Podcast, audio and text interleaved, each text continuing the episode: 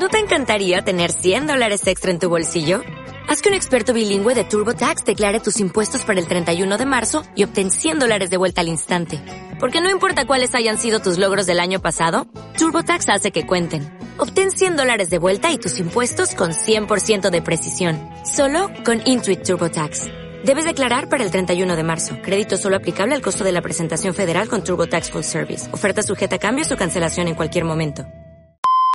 Hoy podríamos empezar contándoles que la Fiscalía Europea ha decidido entrar de lleno en el caso Mascarilla, o que las imágenes de una pelea juvenil en Arona nos han producido sonrojo a todos. Podríamos abrir incluso la crónica del día con la retirada de las tropas rusas de Gerson, porque hay quien piensa que Ucrania ahora sí podría ganar la guerra. Nosotros preferimos quedarnos con que un grupo de científicos españoles ha descubierto las células malignas que se desprenden del cáncer y que son las culpables de provocar las muertes por metástasis. Son las 7. De la noche al día, Miguel Ángel Dasguani.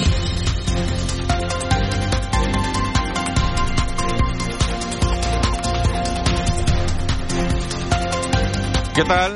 Buenos días. La noticia me la reenvió Eva García después de encontrarla en el país y tuve que leerla varias veces para certificar que no era ningún fake susceptible de condena. La información dice que un equipo internacional de científicos liderados por el biólogo español Eduard Valle ha descubierto un posible talón de Aquiles en el cáncer. Talón de Aquiles o debilidad manifiesta porque han conseguido coger, infraganti, fíjense, a las células malignas que se desprenden del cáncer de colon, viajan por el torrente sanguíneo y acaban invadiendo el hígado. El cáncer de colon después del de pulmón es el segundo tumor más mortífero del planeta con un millón de fallecimientos cada año.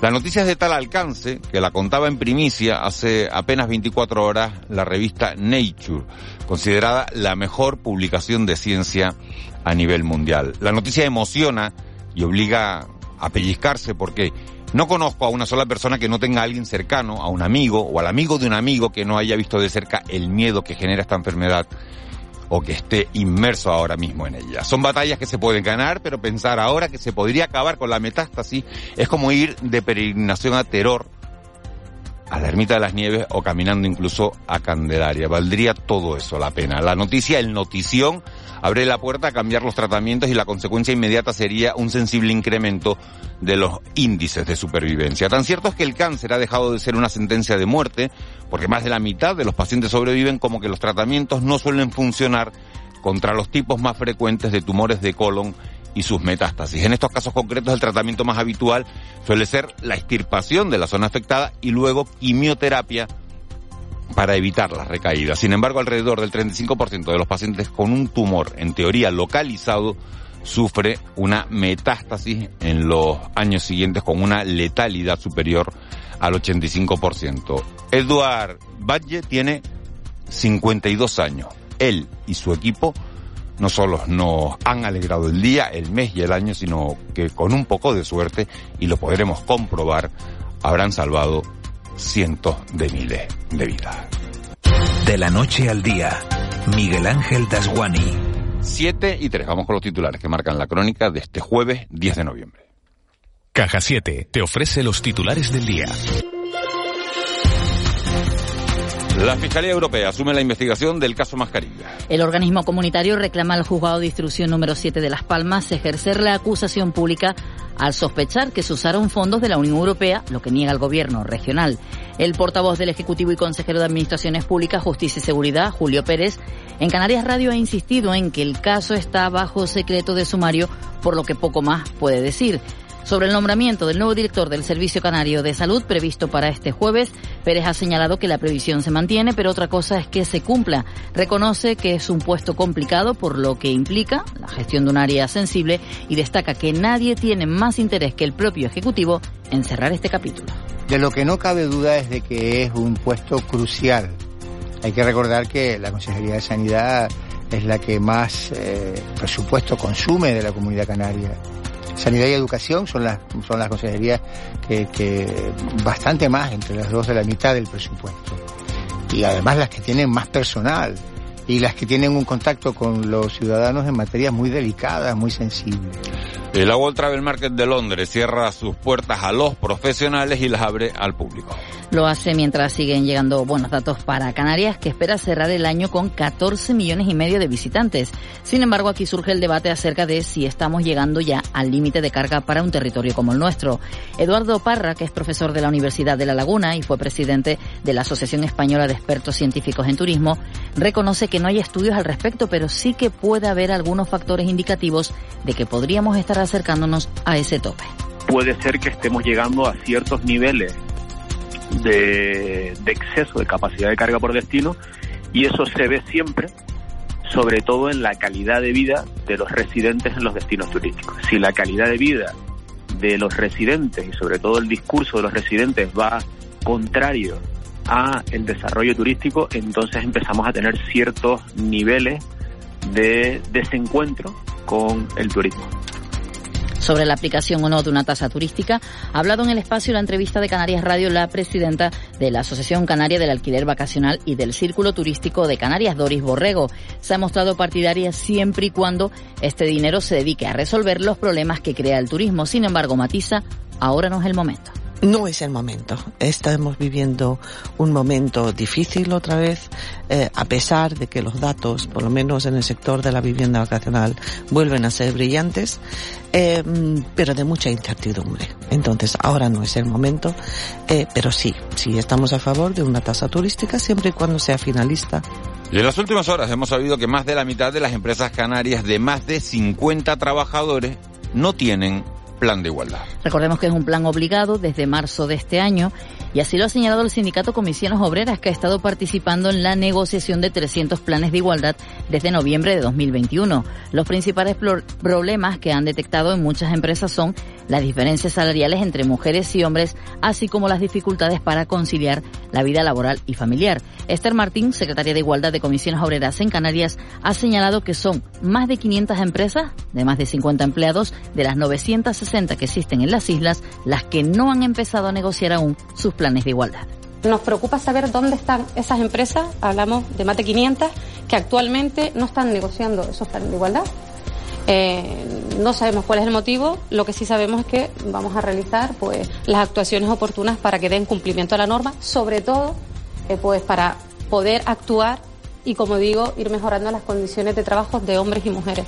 Terminamos hoy mirando hacia el exterior. Joe Biden, que tiene 79 años, dice que se presentará a las elecciones en 2024 y evitará que Trump sea presidente. Aunque no hará un anuncio oficial hasta principios del próximo año y ha señalado que hará todo lo posible para garantizar que su predecesor, Donald Trump, no regrese a la Casa Blanca.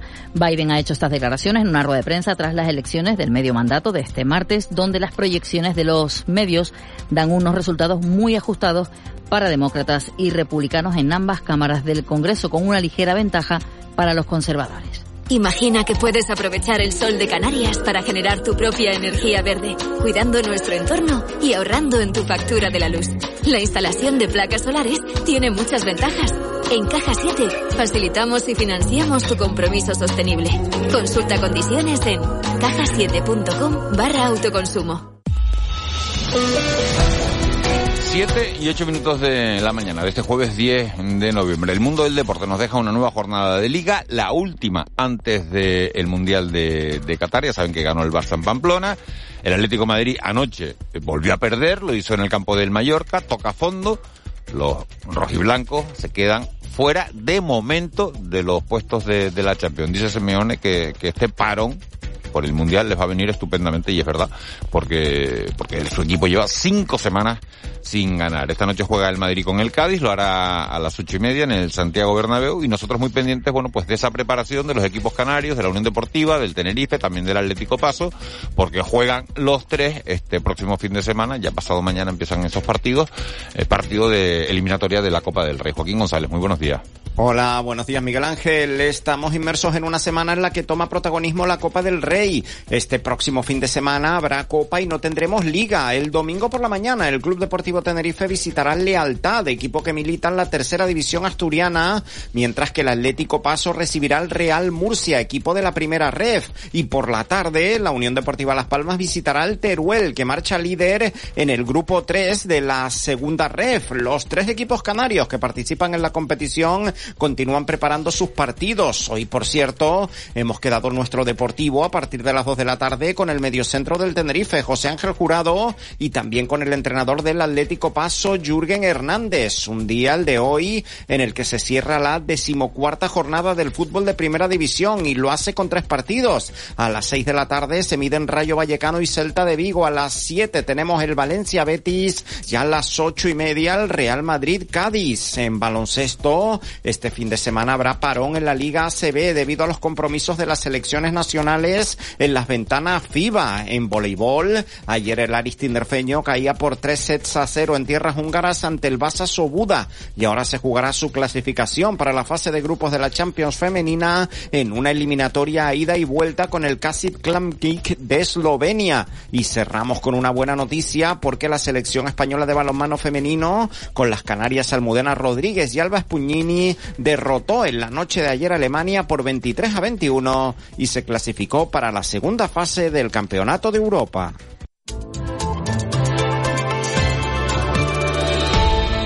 7 y 10. Vamos a conocer la, la previsión del tiempo con, con Edgar Ceres. Edgar, buenos días de nuevo. Buenos días, Miguel Ángel. Antes de que nos des la previsión, tengo que leer un mensaje que la verdad que, eh, que me ha parecido un mensaje solidario, un mensaje de una oyente que, que lo manda a través del 616-486-754 y que dice, buenos días equipo, llevo una semana de baja en casa por COVID.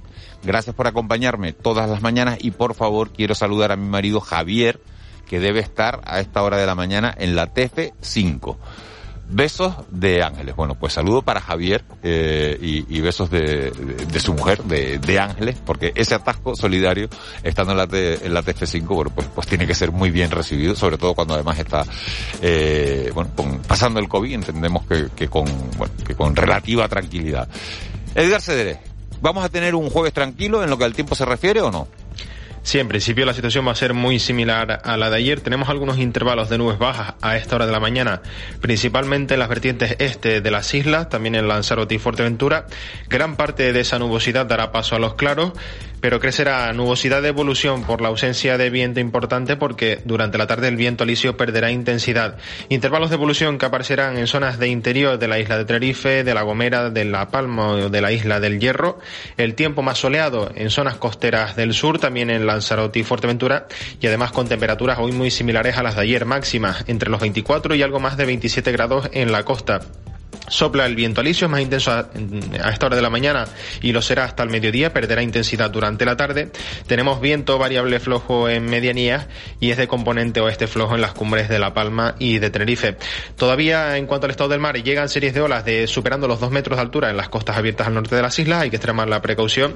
Hoy tenemos la pleamar en torno a las 2 del medio, a las 2 de la tarde y esperamos pues que ese oleaje disminuya ya durante la tarde. La situación más tranquila en las costas del sur y del este de las islas y en principio, mmm, si se cumple la previsión, pues parece que no llegan las precipitaciones al archipiélago y no lo harán en lo que resta de semana.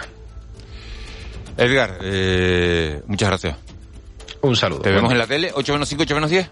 Sí, sobre esa hora estaremos por ahí. 7 y 12. Carmina Lorenzo, sala operativa del 112. Eh, imagino que hoy pendientes de, de ese sistema de alerta nuevo que van a implementar, ¿no? Sí, efectivamente. Como saben, se trata de una prueba que se realiza en el día de hoy, en justo en las zonas de Valle Seco, en Gran Canaria, y en el municipio de Garachico, en la isla de Tenerife. Estamos hablando de un ensayo del sistema de alerta a la población de emergencias a través de redes de telefonía móviles SEALED conocido como el 112 inverso. Como digo, es una prueba. Los destinatarios que reciban ese mensaje solo tendrán que aceptar en la pantalla del teléfono y en ningún caso llamar al 112 porque estamos hablando de una prueba eh, para ver, eh, para suavizar todos los engranajes y revisar todos los engranajes para cuando sea realmente necesario podamos tener a mano ese, ese nuevo sistema de alerta a la población. Bueno, pues todo lo que sea avisos y, prevención, eh, mejor que mejor. Carmina, ¿cómo han transcurrido las últimas horas? Las últimas horas han sido bastante tranquilas. Lo más relevante ha sido el incendio de cinco vehículos que se producían en la isla de Tenerife y que solo dejaban daños materiales. Mm, todos ellos fueron sofocados por efectivos del consorcio de bomberos de la isla. El primero de ellos ocurrió en el municipio de Arona, donde solo resultó afectado un vehículo, y el segundo en Granadilla de Abona, donde el fuego sí afectó en este caso a cuatro vehículos. Efectivos de diferentes cuerpos policiales tomaron las medidas de seguridad en las zonas correspondientes para evitar que se produjeran otro tipo de daño. Son todos incendios intencionados, entiendo.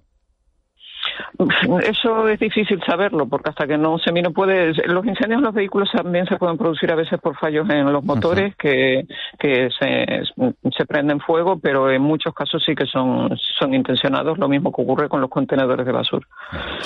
Por eso, por eso lo decía. Carmina Lorenzo, muchísimas gracias. Buen día. Gracias a ustedes, buenos días. 7 y 14, nos vamos al contrapunto. El Contrapunto. Ángeles Arencibia y Juan Manuel Betencur.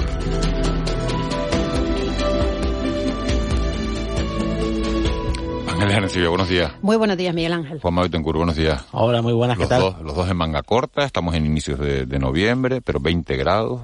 No. Sí, no, no, con la chaqueta como tú, ¿no?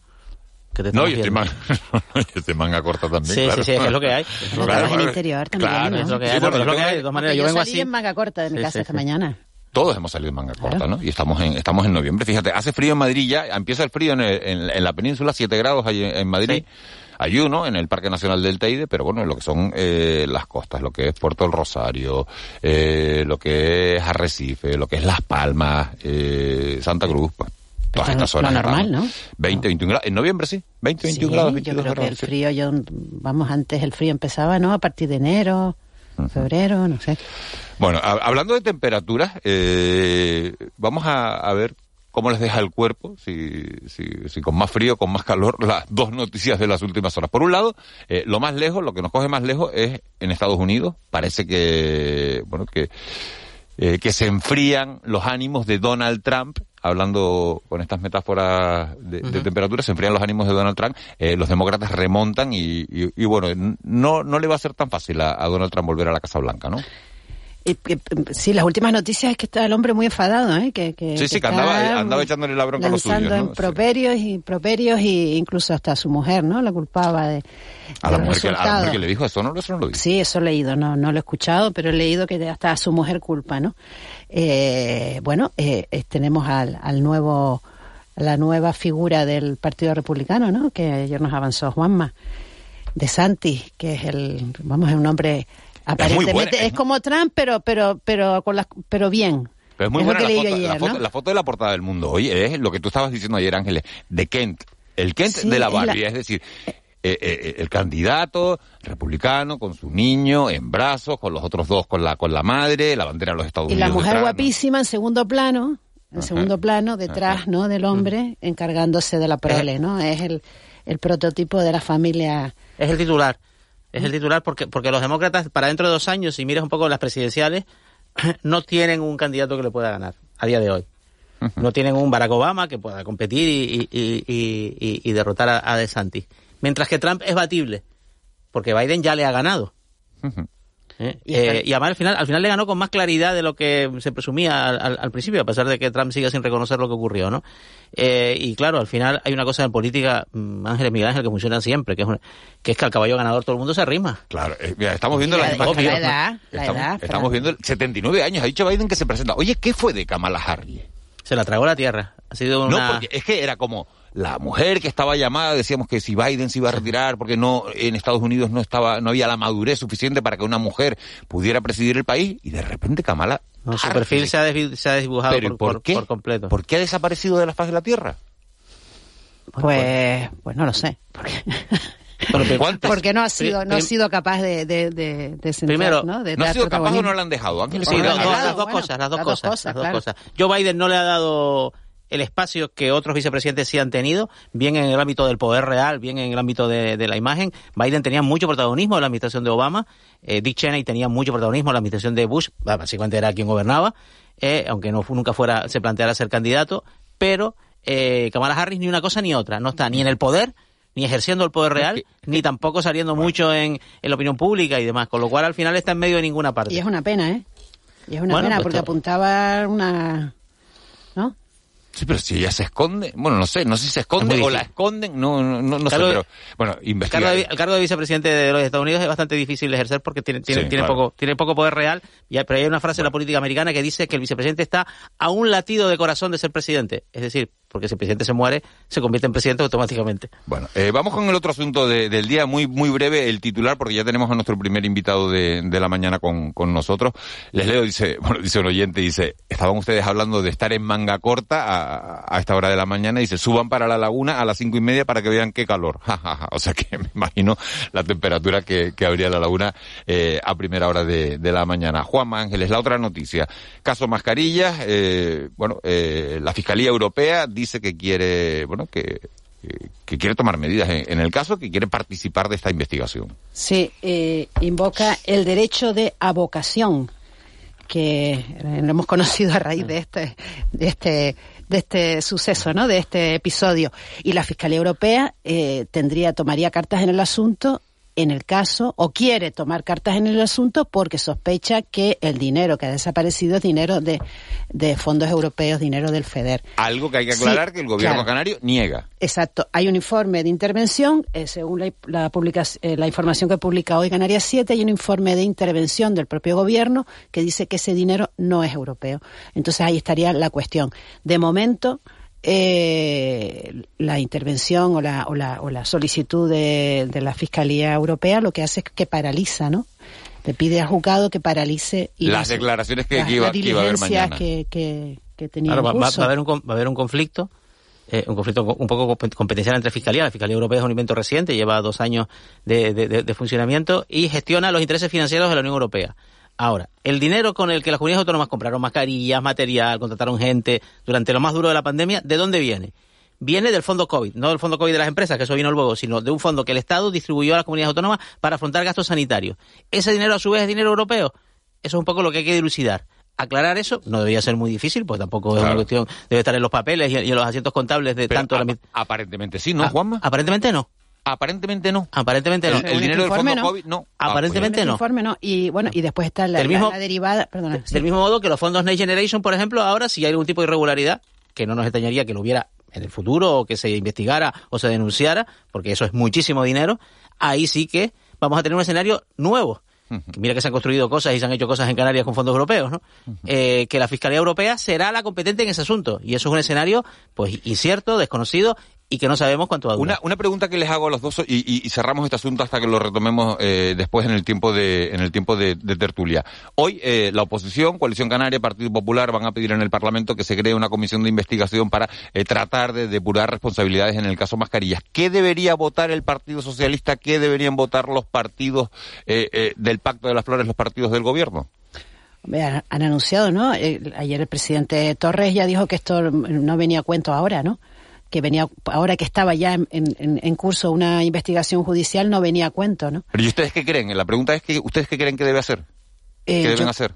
A mí me parece eh, muy complicado mezclar las dos cosas, ¿no? Porque muchas veces las comisiones de investigación en los parlamentos eh, se frustran porque los que tienen que declarar ya tienen que declarar ante el juez y entonces optan por no declarar ante el ante el parlamento, ¿no? O sea que le veo poco poca eficacia para, Lo- para aclarar. Lo que debe votar la mayoría del gobierno es que sí, que hay que crear la comisión de investigación, aún en la certeza de que va a acabar como el Rosario de la Aurora, que es como acaban todas las comisiones de investigación en parlamentos autonómicos, Congreso, Senado, etcétera. Pero mm, decir que no envía una mala imagen. Por tanto, mm, creo que lo más razonable es crearla. Y a partir de ahí no esperemos demasiadas, demasiadas, demasiadas cosa. luces. Crearla para- para- o sea, un paripé, lo que claro, porque, diciendo, porque es que decir que no lanza un mensaje también. Claro. Es que, es que, es que todo tiene lecturas por eso, por eso era el, eh, eh, la pregunta. Después hay, hay muchos políticos que te dicen, si quieres que algo no se, no se esclarezca Crea una nunca, comisión. crea una comisión. ¿No? Porque eso empiezan a enredar, empiezan una cosa, empieza- no sé. hay, veces que, que, bueno, que hasta crear la, la comisión de, de investigación, y hemos visto muchas a lo largo de los años en el Parlamento de Canarias, ¿Cómo pues, en- y en el Congreso de los Diputados, llega a ser hasta contraproducente. Hubo una en el Congreso de los Diputados sobre el atentado de, de- los atentados de Madrid que acabó como Rosario de Aurora. Y mira el asunto que era. Por eso, por eso, fíjate. Mira el asunto que era. La un canario, Paulino Rivero. Bueno, 7 y 23 minutos de, de la mañana. Nos metemos de lleno con, con una votación que, que se va a producir hoy eh, en Canarias, que es la posible, eh, bueno, que, que los transportistas canarios se sumen al paro convocado esta semana por los transportistas a nivel nacional, por una plataforma de, de, transportistas que fue la que paralizó el país el pasado mes de, mes de marzo. Alonso Fernández es el secretario general de la Asociación de Supermercados de, de Canarias. Señor Fernández, muy buenos días. ¿Qué tal? Muy buenos días. ¿Está usted preocupado por lo que puedan votar los, los transportistas esta tarde-noche?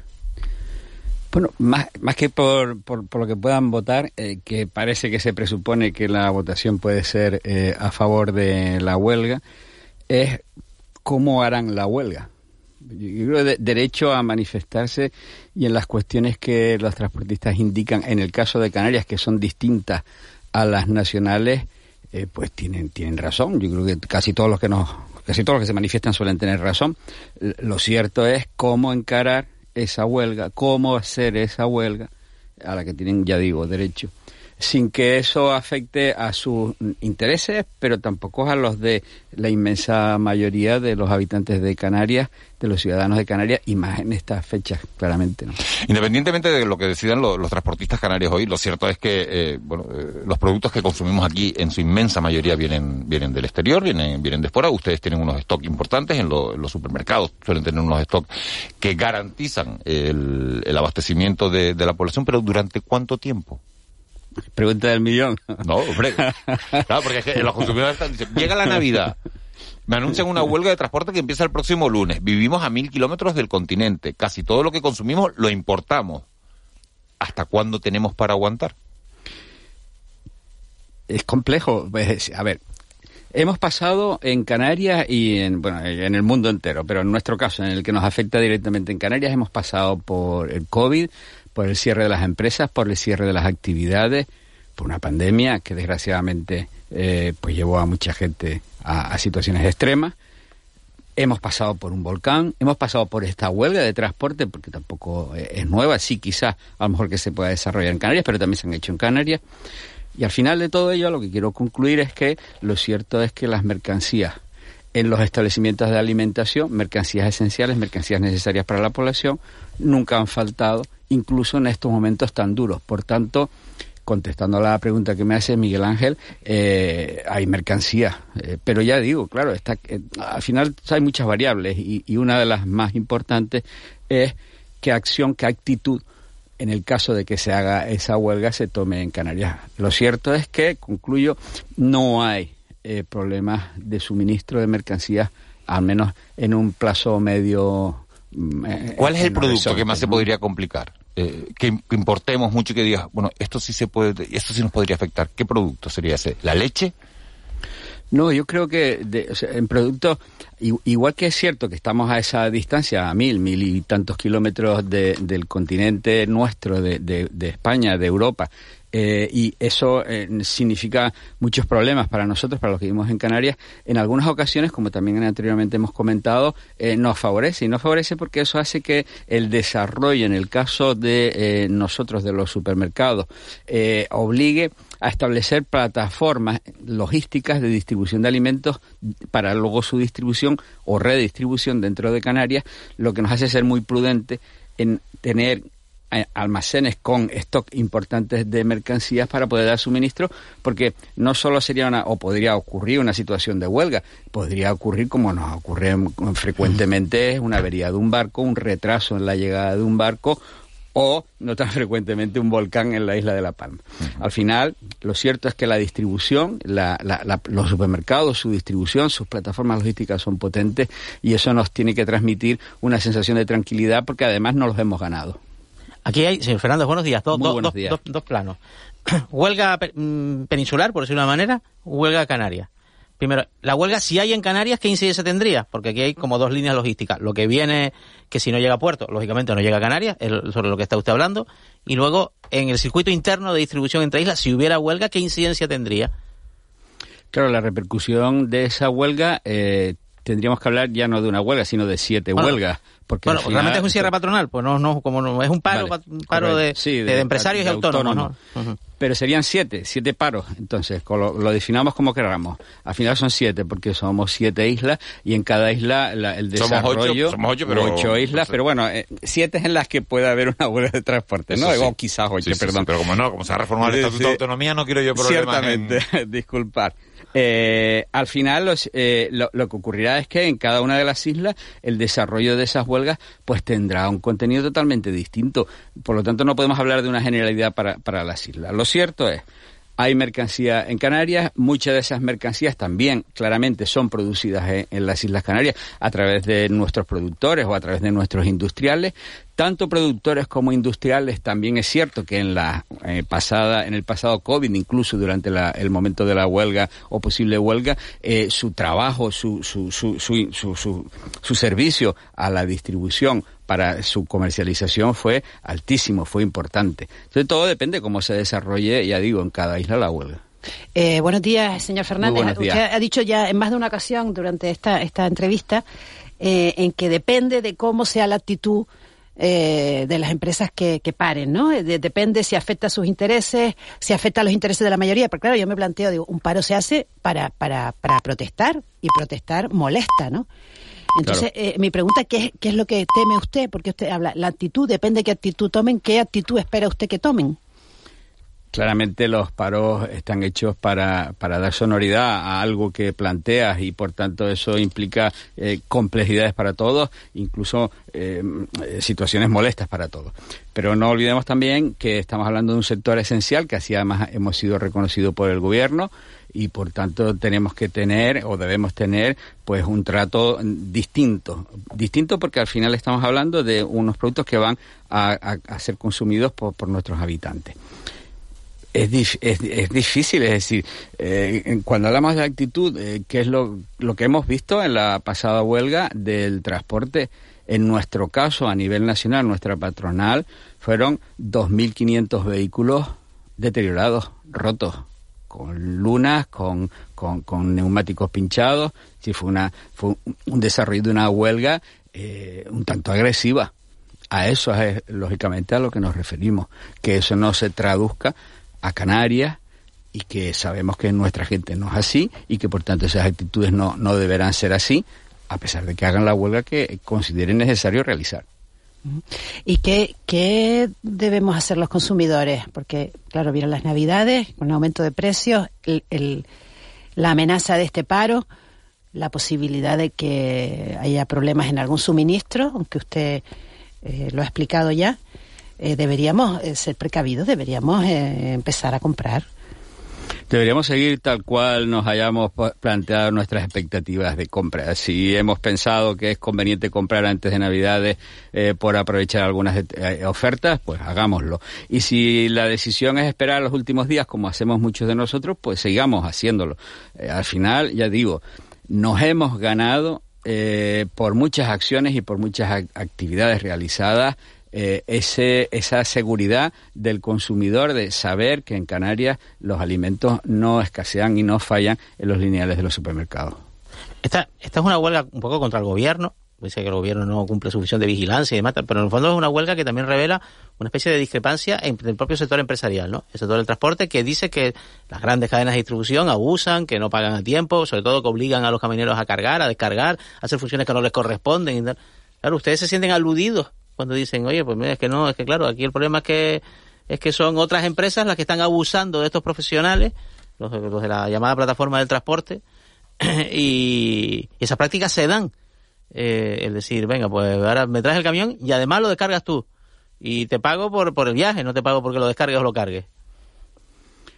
Eh, llevamos un- mu- muchos años trabajando en logística y cada empresa suele organizar con sus propios transportistas en esa actividad logística cómo se desarrollan las cosas.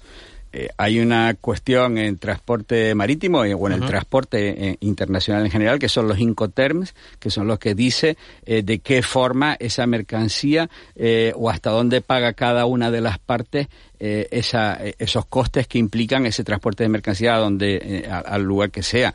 Y eso viene determinado en esos propios Incoterms eh, que son los que en Canarias además estamos muy acostumbrados a trabajar, precisamente porque como tenemos unas aduanas, pues estamos hablando de importación en la mayor parte de los casos.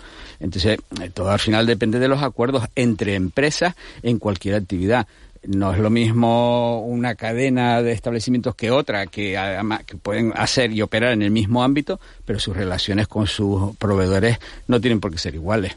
Ustedes han hablado con el sector del transporte, porque José Luis Hernández, eh, su, su, portavoz hace, hace, creo que fue el lunes, nos dijo, hay ganas de huelga. Le preguntó Miguel Ángel, dijo, hay ganas, hay ganas de huelga. La, verdad es que las razones que daban no tienen nada que ver con los de la plataforma estatal, ¿no? Porque hablaba del tacógrafo y de que no hay un túnel de frío en Canarias, que no sé si quién lo, quién lo tendría que financiar. Igual sería, a lo mejor, pues, las propias empresas de distribución, por la cuenta que les traen, le podrían, túnel de frío para revisar un poco los camiones de cierta antigüedad de matar. Esos son, desde el punto, ustedes han hablado, desde su punto de vista, son razones suficientes para decir, ah, pues bueno, ya que se ponen en huelga la península, pues nos vamos a sumar.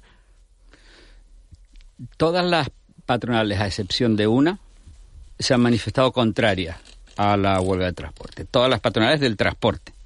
Si todas, a excepción de una, se han manifestado contrarias, pues parece evidente dónde está la situación. Con José Ángel, eh, secretario general de la FED, sí, claro, mantenemos continuamente y tenemos además, considero, una buena relación, una buena amistad. Y hemos estado concretamente con ellos y con su patronal, precisamente en el gobierno de Canarias, defendiendo eh, la necesidad de que en las Islas Canarias, que parece algo menor, haya un, túnel donde se compruebe que las temperaturas de los vehículos eh, se mantienen a las temperaturas que indican esos eh, manómetros que tienen o esos indicadores que tienen. Pero lo cierto es que el gobierno implanta una norma eh, pero en Canarias es imposible el cumplimiento de esa norma. Entonces hay que, hay que decirlo, hay que protestarlo claramente, ¿no? Porque si a mí me dices que tengo que pasar por una serie de controles para mis vehículos y yo quiero pasarlo, pero en ninguna de las Islas Canarias existe la posibilidad de pasar ese tipo de control, ¿a qué me estás obligando? ¿A que el camión lo lleve al desguace? Sí, claro que estamos con ellos, por supuesto. Eh, señor Fernández, estamos a, a, 10 de noviembre, eh, falta un mes para la Navidad, mes y poco. El consumidor se ha visto en, los últimos en los últimos meses con una inflación del 8, 9, superior incluso al 10%. Ahora la tenemos en el en el 7,3, pero claro, eh, dentro de, de, esa inflación del 7,3%, del 8%, eh, la alimentación es lo que más se ha encarecido. Hemos llegado a ver subidas de hasta el 20%. A un mes de la Navidad, que normalmente ya se encarecen los precios, este año va a suceder lo mismo. Es decir, se va a producir el encarecimiento habitual de la Navidad sobre el encarecimiento que estamos teniendo con una inflación del 7%. Eh, permíteme una ligera matización, bueno, no ligera, importante matización. No es lo que más se ha encarecido, sí de lo que más. Lo que más la ha encarecido energía, la, la, energía, la energía, quitado. Claro, pero es que eh, ese encarecimiento de, en, en, en, situaciones concretas de más del 400% del incremento de costes de la energía eléctrica o de los combustibles afecta directamente a las fábricas, a los productores, a las importaciones. No nos olvidemos que a veces nos olvidamos porque vivimos en nuestra comodidad y en nuestra burbuja de que tenemos una guerra en la que fallece gente muy cercana a nosotros, en Europa, en el centro de Europa, todo eso afecta. Pero ¿a quién afecta? Afecta a los industriales, afecta a los productores, que se ven eh, obligados a incrementar sus precios y todo eso conlleva una cadena. El otro día hablábamos en este programa con el presidente de, de, de, Seopan, eh, la, la, patronal de, bueno, una, una organización que aglutina a 12.000 panaderías de toda España. Y decía, si nosotros repercutiéramos todos los incrementos en los costes que estamos teniendo, la barra, de pan, la barra de pan subiría un 200 o un 300%. Con lo cual, por eso le pregunto eh, eh, si, si, en las navidades eh, el productor va a incrementar el precio y el distribuidor va a incrementar el precio porque el precio del transporte se incrementa. Entonces, si el distribuidor también lo incrementa, ¿qué navidades nos vamos a encontrar los consumidores?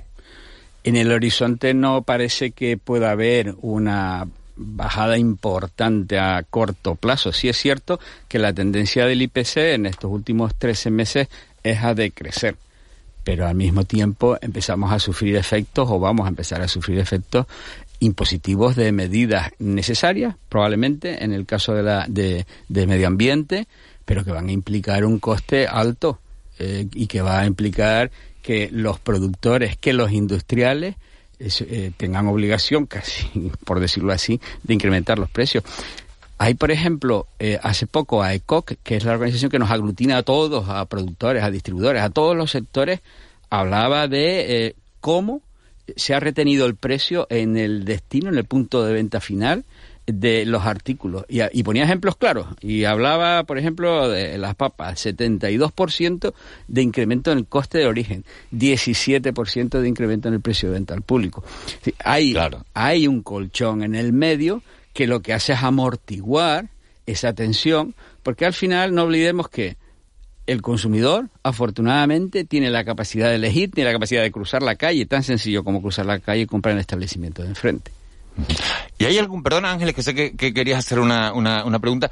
Eh, señor Fernández, ¿hay algún consejo que le podamos dar a la gente que está ahora mismo en el coche, que nos está oyendo y que está diciendo, bueno, iba a hacer las compras de, en el supermercado? Dice, usted decía hace, al principio de la entrevista, bueno, que mantengan sus hábitos eh, normales, los tradicionales, lo que pensaba hacer, pero pero es que no estamos en una situación normal. Entonces, ¿qué consejo se le puede dar al consumidor para que optimice sus compras eh, en lo que se refiere a la alimentación con vistas a las Navidades?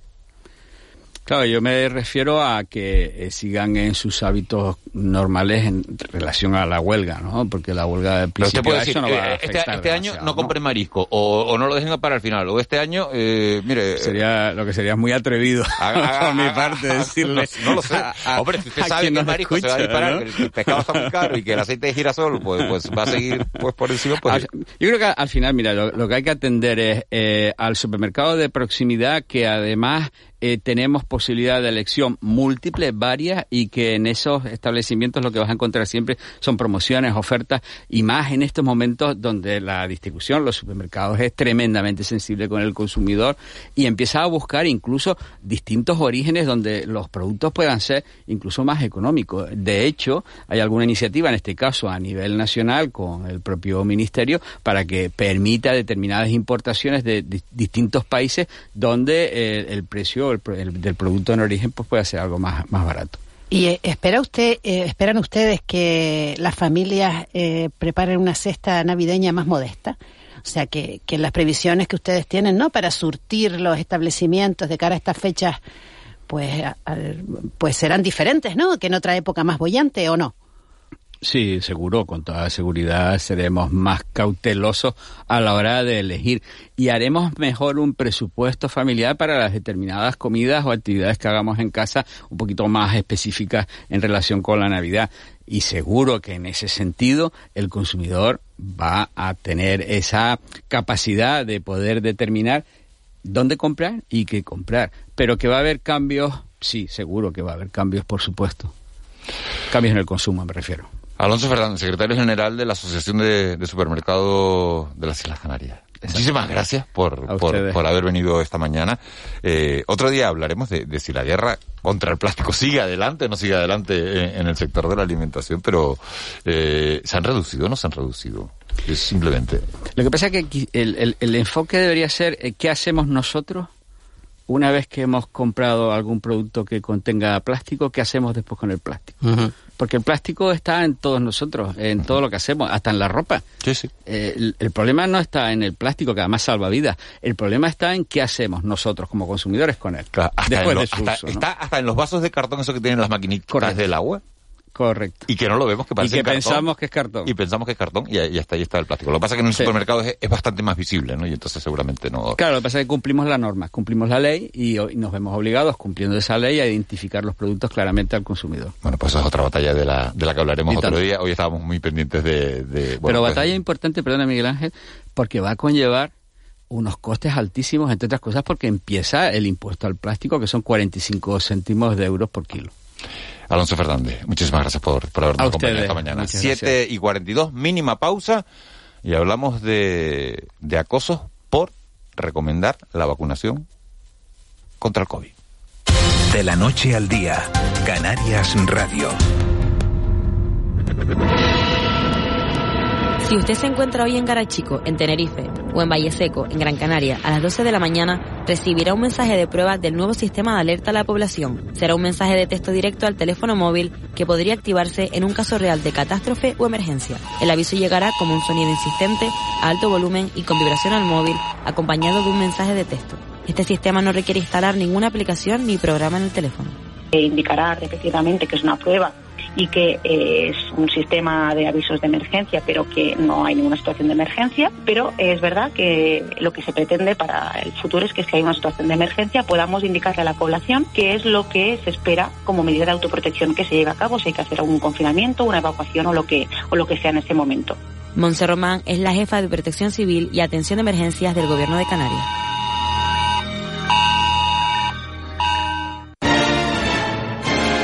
Antifaces, sombreros y capas esconden a los invitados de esta fiesta. Descubre sus secretos en la ópera Un ballo y máscara de Verdi. 22, 24 y 26 de noviembre. Entradas desde 25 euros. 5 euros menores de 30 años. Auditorio de Tenerife. En Cristalam tenemos la solución definitiva para el exceso de calor en edificaciones. Nuestras láminas de control solar 3M para cristal con una reducción térmica de más de un 80% y libres de mantenimiento son eficiencia energética en estado puro. Sin obras, sin cambiar los vidrios. En exclusiva en Canarias. Solo en Cristalam. Visítanos en cristalam.com. Decimonovena Feria de la Ciencia de la Orotava. No te pierdas el mayor evento de divulgación científica de las islas. Centros de investigación, experimentos, talleres, planetario, observación del sol. Domingo 13 de noviembre en la Plaza de la Constitución de la Orotava. Organiza Ayuntamiento de la Orotava. Produce Ciencia Manía. Colabora Fundación CEPSA. De la noche al día. Miguel Ángel Dasguani. 7.45 de, la mañana, 8, 8 menos cuarto. Hablamos ahora, eh, les decía que íbamos a hablar de, las amenazas que, bueno, pues que se reciben en muchas ocasiones a través de Internet. Eh, Miguel Ángel Ponce, que es jefe de, de, unidad de hospitalización a domicilio del Hospital Doctor Negrín en Gran Canaria, ha denunciado que está, que está recibiendo un aluvión de mensajes de antivacunas con insultos y llamándolo asesino. Doctor Ponce, muy buenos días. un saludo, muchísimas gracias por la invitación. Eh, eh, ¿Cuándo ha pasado esto? ¿Cuándo ha ocurrido esto? ¿Y a raíz de, eh, ¿y a raíz de qué? Bueno, esto pasó el, el lunes de esta semana. Yo, bueno, ustedes saben, eh, efectivamente, ¿no? dirijo la unidad de expresión homicidio del Negrín y soy neumólogo de ese hospital. Y por otra parte, pues soy una persona que en estos años se ha dedicado a la política, estoy en el Parlamento de, Canarias y he estado, pues bueno, pues como tantos sanitarios, eh, defendiéndonos contra el COVID, viendo pacientes eh, con, con COVID, pero por otro lado, mi labor política, pues ha hecho que, que bueno, que mi imagen sea más pública y he recibido mensajes así aislados, ocasionales, eh, de, de antivacunas, diciendo tonterías y tal, ¿no? Eh, pero este, esta semana es verdad que ha habido una especie de, de, de, conglomerado de personas organizadas, parece, ¿no? Que han sido miles de, tweets y demás, ¿no?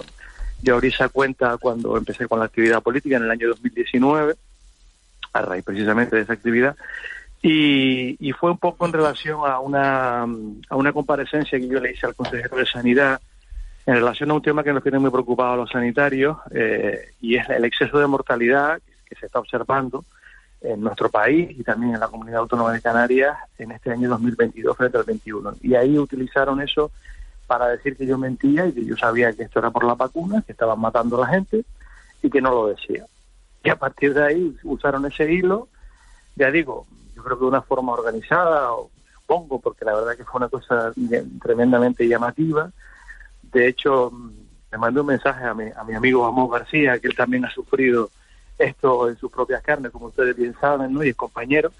Y, bueno, y, le decía, bueno, y esto, y bueno, si esto me ha pasado, esto es así, si hay alguna cosa, denuncia y demás. Y en ese, en esos pues, bueno, me llamaban absolutamente de todo, asesino, cómo le puedes mirar la cara a un paciente cuando le pones una vacuna. ¿Y ha eliminado esos eh, mensajes de la, de la... Este tipo de cosas. Enti entiendo, doctor, que ha eliminado esos mensajes de, la, de las redes, de sus redes, Sí, lo, lo que he hecho es bloquear todo lo que he podido. He hecho, por supuesto, una consulta eh, legal, ¿no? Para ver un poco... Me han dicho, bueno, tú intenta, intenta bloquear lo que puedas y también, por otro lado, la verdad que tengo que agradecer a los medios de comunicación, como el suyo, que enseguida se ha puesto conmigo, le hemos dado difusión. Y la verdad que desde que le hemos dado difusión, la cosa se ha, se ha frenado, ¿no? Lo cual demuestra la cobardía que tiene esta gente, ¿no? Porque además no nos sacan la cara, son todos perfiles con, con nombres extraños. Eh, y yo, mire, yo si alguien no está de acuerdo en algo, yo lo respeto. como mínimo hay que respetarlo, pero lo que no pueden hacer es insultarme. Yo, yo doy mis opiniones en base a la evidencia científica, llevo 22 años trabajando como neumólogo y he visto muchos COVID eh, a los que algunos he podido salvar la vida y a otros pues se han muerto desgraciadamente, ¿no? Y esa es la diferencia entre ellos y yo. Y lo que no puede ser es que la gente insulte de esta manera impunemente. Y ya digo, agradecerles a ustedes la difusión porque parece que esto es lo que les, puede asustar. Yo he, dejado que los tweets que me han dado se publiquen, están publicados, los tengo también guardados. Eh, y la verdad que, que bueno, que, esto es lo que tenemos que, y este es el mensaje que quiero transmitir, tenemos que, nos tienen que echar una mano nuestras autoridades sanitarias y los medios para frenar esta vacunofobia, Miguel Ángel. Yo estoy notando en mi consulta, en los pacientes, que la gente no quiere ponerse las vacunas, que le han cogido miedo, incluso la de la gripe, incluso las propias vacunas infantiles, y esto es lo que no puede ser. Las vacunas han salvado muchas vidas, hay una evidencia más que suficiente, hay un estudio reciente publicado que habla de ahorro de vidas de 14 millones, 14,4 millones de vidas ahorradas y salvadas como consecuencia de la vacuna. Y esta, este fenómeno negacionista va a más, va a más, de hecho yo soy un ejemplo de efectivamente va a más, y esto es lo que tenemos que frenar. Las vacunas salvan vidas, y esto de que los envenenamos a la gente y de ese tipo de cuestiones totalmente irracionales, no basadas en nada, es lo que no se puede permitir. Eh, buenos días, doctor Ponce. Eh, Hola, buenos días. Eh, ¿Realmente usted cree que esta idea está extendida a la sociedad canaria, esto de que las vacunas son nocivas? Más bien... Yo lo que, yo lo que observo lo que observo es que hay miedo a las vacunas, un miedo que ha ido en aumento. Esto lo digo en mi día a día, en lo que veo, en lo que me hablan los pacientes, y ya digo, un miedo que se está extendiendo al resto de vacunas. ¿no? Pero ¿y a qué lo achaca, doctor? Porque, porque al final, al principio todos queríamos vacunarnos. Sí, pues al negacionismo, a esto, a este tipo de movimientos que están cogiendo mucha fuerza. Esto, esto, esto, estos señores o señoras o lo, que sea, no lo sé, eh, eh, pues, pues están transmitiendo a la población que nosotros, los sanitarios, hemos administrado un medicamento que no tiene rigor científico, que no ha pasado los filtros de seguridad correspondientes es cierto que cuando se inició la vacuna, y esto lo yo le pido a las autoridades sanitarias, ¿no? que hagan una campaña científica y clara y que le den mucha información a la población. Evidentemente, los estudios que, con los que se inició la vacuna eran estudios en fase 3, eh, que son estudios, digamos, ya prácticamente eh, completos, pero normalmente cuando un medicamento sale al mercado, se inicia una fase 4, que es una fase ya propia en la, en la población, eh, y, suelen suelen tener unos tiempos un poco más, más amplios, ¿no? Eso sí que es cierto, pero es verdad que todo lo que se publicó en aquel momento eran ya estudios solventes, multicéntricos, con números muestrales ya muy amplios, y es verdad que las vacunas de ARN mensajero son novedosas, ¿no? No son vacunas conocidas. Bueno, pues han utilizado todo esto para decir que nos meten unos genes en nuestro cuerpo, para decir que, que nos están manipulando, estamos comprados por no sé qué industrias que nos dan dinero para que nosotros y que claro y que la gente está muriendo y no lo estamos diciendo. Y, esto está calando. Yo creo que sí que está calando en la sociedad. Y no tiene no puede tener también relación con el hecho de que de que la pandemia pues hombre pues yo ya no ya no pues reducido mucho no su, su agresividad y ya no hay tantos casos. eh, gracias a las vacunas. Entonces gracias a las vacunas eh, ahora pues no nos vamos a vacunar porque no estamos tan atemorizados por la pandemia y no porque pensemos que es un que son que le han metido un gen extraño, ¿no? Sí, yo, yo, eh, efectivamente, ¿no? Yo lo que ese es un argumento además para precisamente eh, utilizarlo contra ellos, ¿no? Decir, decirles, oiga, mire, vamos a ver, eh, ustedes eh, den cuenta de que ya los impactos que hay en las UBI, las hospitalizaciones son mucho mucho menores, pero no así mm, siguen, eh, no sé por qué, eh, utilizando esto para, para seguir de alguna manera metiendo ese, ese miedo en el cuerpo a la gente irracional, ya digo, porque no se basa en ninguna evidencia científica. En nosotros los, los, sanitarios sí, porque, porque existe, ¿no? Y de alguna manera, pues no sé si eso les hace, no sé, ser visibles en otros aspectos o en otros intereses que desconozco completamente. Lo que sí es cierto es que está generando miedo a resto de vacunas, ¿no? Y por ejemplo, como neumólogo, por ejemplo, la vacuna de la gripe o la vacuna neumocósica son dos vacunas fundamentales eh, sobre todo la, gripe en esta época del año, y yo, pues los, pacientes ya están cogiendo el miedo en general a, la, a las vacunas. Por eso también me decidí a poco que se publicara todo esto, porque porque lo que busco es que la gente, la población, em, eh, no, no, pierda este, este, este, miedo, ¿no? Y que y que de alguna manera nos ayude a frenar este fenómeno tan adverso y tan negativo contra la vacuna. Doctor, doctor buenos días. Hay, hay, Hola, por, Juan, supu- buenos por días. supuesto, es deleznable esta clase de acoso, de campaña para usted, contra usted o contra- cualquier sanitario, es absolutamente bochornoso y deleznable, pero hay dos realidades que, que, mm, que citan esos, esa- esas campañas de acoso que, que, que- en fin, que, que, que, que no las podemos obviar. La primera, hay un cierto cansancio vacunal de la población. La segunda, hay un incremento de mortalidad que hasta ahora, y usted ha pedido explicaciones, hasta ahora no ha sido explicado, ni en Canarias, ni en el Estado, ni seguramente en ningún lugar.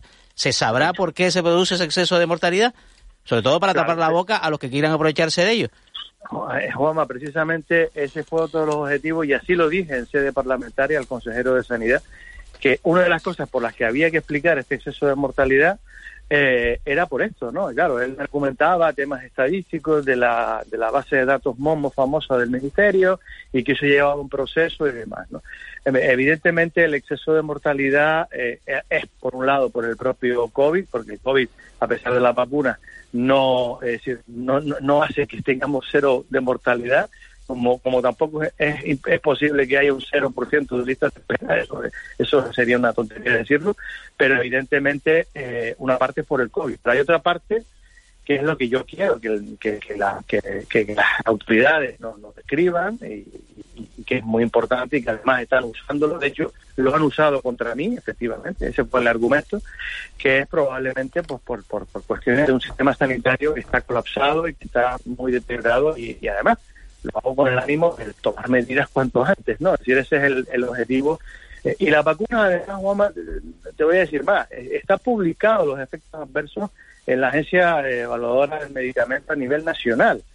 El, el porcentaje de muertes atribuibles a la vacuna está también en el dato ese, es que está publicado, que es lo peor, es el 0,0001%, 430 muertes frente a 102 millones de pinchazos. Es- esa, es la, esa es la relación. Hay, hay fármacos eh, que tienen muchísimos efectos secundarios más el- que la vacuna en ese porcentaje o de, o de posible mortalidad directa, aunque la mortalidad directa es muy difícil de demostrar, habría que hacer necropsia. Eh, pero, pero en ese sentido, eh, esos datos están, están publicados. En eso tienen la razón. Cansancio vacunal, evidentemente que sí, yo estoy de acuerdo. De hecho, no se está pidiendo a la población ahora que se vacune masivamente de nuevo. Estamos vacunando a las pacientes con comorbilidad y a los mayores. Esto se va a quedar como la vacuna de la gripe. Entonces, este fenómeno que con la gripe no pasó, pues, ahora está pasando desgraciadamente con el COVID. Pero efectivamente, información es la clave contra la vacunofobia, como bien dice Juanma. Le pido brevedad, doctor, sobre, sobre un asunto. Eh, la situación de las urgencias en el hospital insular tiene una solución a corto plazo, o por lo menos una solución mitigada, no digo una solución total, que seguramente no. Tiene una solución de gestión a corto plazo que dé algún resultado. A corto plazo, ahora mismo la situación es eh, eh, complicada porque el, el- gobierno argumenta el Colegio Universitario de Las Palmas y eso, pues claro, lleva años en fabricarlo. ¿no? Eh, la situación de la insular se ha enquistado de una manera importantísima. A corto plazo lo que se puede es utilizar eh, eh, pues todos los recursos posibles que tengamos a nuestro alcance eh, y el hospital no tiene espacio físico, el diablo, de- evidentemente, la concertación. Eso sería lo más a corto plazo que podríamos, eh, eh, digamos, eh, utilizar como herramienta de gestión. Pero más allá de eso, evidentemente, hay un problema estructural que afecta también al resto de hospitales, pero es verdad que el insular es el que peor espacio físico tiene. Y, y- y pasa por actualizar el plan de urgencias canario, que después del COVID ha quedado completamente obsoleto. Yo llevo casi un año eh, diciéndolo en el Parlamento para revisar los servicios de urgencia extrahospitalarios, para revisar eh, todo lo que es el personal, para revisar todo lo que son las- las- la- lo- lo- los servicios de urgencia, incluso concertados, que podríamos utilizarlos y no los utilizamos en momentos así críticos como el que estamos sufriendo ahora mismo. Y por supuesto, Juanma, no me quiero olvidar de algo muy importante, y es la política sociosanitaria. O esos pacientes que están viviendo en los hospitales, más de 330 a día de hoy, que están ocupando camas, eso son esenciales también para que, porque con estas camas, imagínense, haríamos virguerías, ¿no? Con 300 camas, pues eso te ayudaría muchísimo a llevar el día a día de los colapsos urgencia. Pero hemos llegado tarde eh, y ahora ya la situación es bastante compleja a corto plazo, así que habrá que pasar a medio plazo, pero no por ello no, no incidir en este tema tan importante. Ya me temo que será la legislatura. Miguel Ángel Ponce, jefe de unidad de hospitalización a domicilio del Hospital Doctor Nairín en Gran Canaria. Muchísimas gracias por habernos atendido esta mañana y, ojalá cesen esos, esos insultos, esas amenazas y, que sepa el que lo envía que todo es susceptible de denuncia y que, y que, tendrá sus consecuencias. Muchísimas gracias, doctor. Gracias a ustedes por darle difusión y ayudarnos a, los sanitarios, como siempre. Gracias, un abrazo. Un abrazo, un abrazo grande. Ángeles Arencibia, que llegamos in extremis al sonido del día. Bueno, esta es la. Sabes que hace eh, un día o dos días eh, el alcalde de Madrid, José Luis Martínez Almeida, inauguró una estatua en homenaje a la Legión. Y en, esa, en ese acto mencionó al eh, general Millán Astray, que es el fundador de la Legión. Y a partir de ahí se ha montado pues una, una gran protesta porque Millán Astray es un amigo de Franco, colaborador de Franco, propagandista de Franco, en fin, un hombre que, que, que luchó en el golpe de Estado. Y esta es la reacción que tiene eh, Almeida. Como sigas hablando, no llegamos al boletín de las 8. O lo oímos o no lo oímos. la superioridad moral y la hipocresía de la izquierda hace que pongan el grito en el cielo sencillamente porque en un acto en el que se homenajea a la Legión se mencione al fundador de la Legión que tiene una calle antes de la Guerra Civil, pero se olvide que se homenajean insisto, a golpistas convictos, condenados, confesos y culpables, como Largo Caballero y Luis Companis, no hay tiempo. No, no, no, sí, ahora sí tienes 10 segundos, era para dejarte 10 segundos para decir. No, pues eso, que la que, no hay forma, que no, hay tenemos remedio. Que no hay remedio, que no hay solución. Bueno, pues ahora sí que nos vamos a, ir al, al boletín de las 8. What if you could have a career where the opportunities are as vast as our nation, where it's not about mission statements, but a shared mission?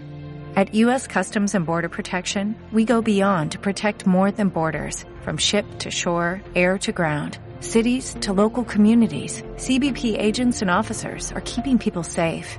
Join U.S. Customs and Border Protection and go beyond for something far greater than yourself. Learn more at cbp.gov/careers.